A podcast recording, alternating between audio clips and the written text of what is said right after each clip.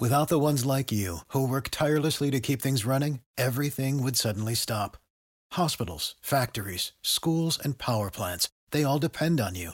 No matter the weather, emergency, or time of day, you're the ones who get it done. At Granger, we're here for you with professional grade industrial supplies.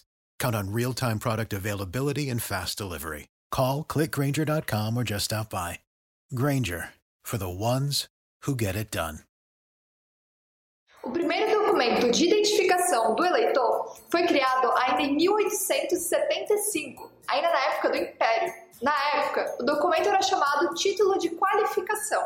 Depois disso, o título teve várias versões diferentes, até chegar ao modelo atual, que foi criado em 1986. Esse novo título tem informações como o nome da pessoa, data de nascimento, número de inscrição, zona, seção, município, unidade da federação em que o eleitor reside e a data de emissão do documento.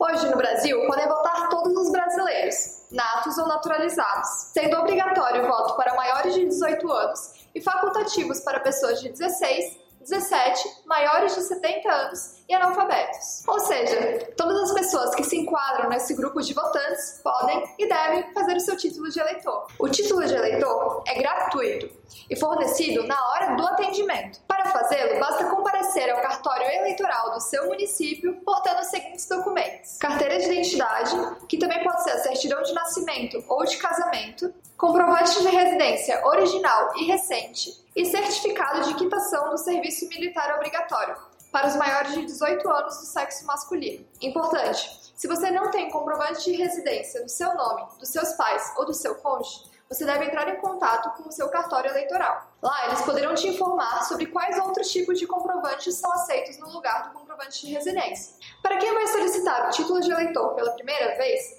não é necessário ter um tempo mínimo de residência no município onde o documento foi solicitado. Esse tempo apenas é exigido para transferência de título. Quando não há eleições, o título pode ser solicitado a qualquer momento durante o ano. Mas no caso de um ano eleitoral, como é esse, o título deve ser solicitado em até 151 dias antes do pleito, para que a pessoa possa votar nas próximas eleições. Em 2018, o primeiro turno será feito dia 2 de outubro.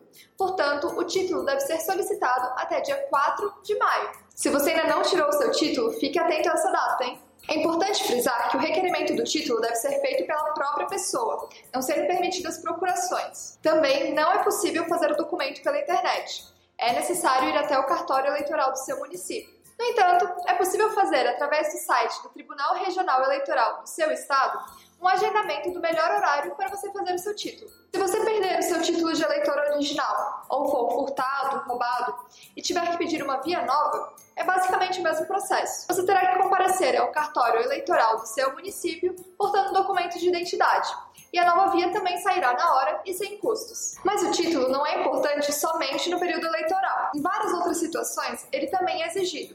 Por exemplo, para realizar uma matrícula numa universidade pública, para realizar um concurso público pelo empregador na hora da contratação, para renovar o passaporte, entre várias outras situações. E então falar da biometria. Como funciona? Bom, primeiro vamos falar sobre o que é biometria. A biometria é um método de identificação individual, baseado em características físicas e corporais de cada pessoa. É considerado o sistema de identificação mais seguro do mundo hoje em dia. Com a identificação biométrica, fica muito difícil alguém votar no lugar do outro, por exemplo. Algumas características que podem ser utilizadas na biometria são as impressões digitais, a retina e mesmo as expressões faciais de uma pessoa. No caso das eleições brasileiras, a biometria é feita com as impressões digitais. O projeto de identificação biométrica da Justiça Eleitoral começou a ser implantado em 2008 e gradativamente ele vem sendo ampliado para mais cidades brasileiras. O objetivo é implementar a biometria em todo o território nacional. Nas cidades onde já existe o cadastramento biométrico, ele é obrigatório. Você pode conferir se a sua cidade já tem identificação biométrica no link que eu vou deixar aqui na descrição. Bom, se a sua cidade já implementou o cadastramento biométrico,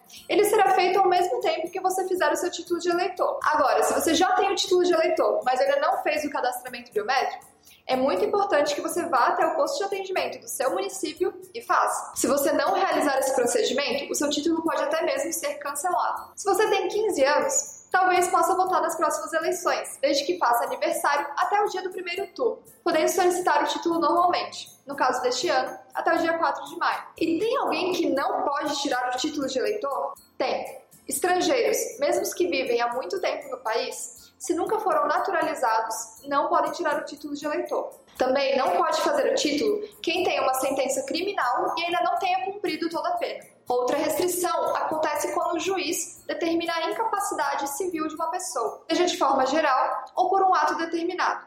Recentemente, o Tribunal Superior Eleitoral anunciou que será possível ir votar apresentando o título de eleitor no seu smartphone, ao invés de apresentar o documento original. Isso será possível através do aplicativo e-título. A novidade será adotada em todo o país. A ideia é que a versão digital diminuirá muitos casos de extravio do documento. Para o TSE, é uma vantagem não ter que imprimir novas vias do mesmo documento. Se você tem sugestões de outros vídeos também relacionados a eleições, deixe aqui nos comentários, que esse ano é eleitoral e a gente quer tirar todas as dúvidas de vocês para esse momento. Se gostou do vídeo, não esquece de dar um like, se inscrever no canal e compartilhar principalmente com as pessoas que vão tirar o título esse ano.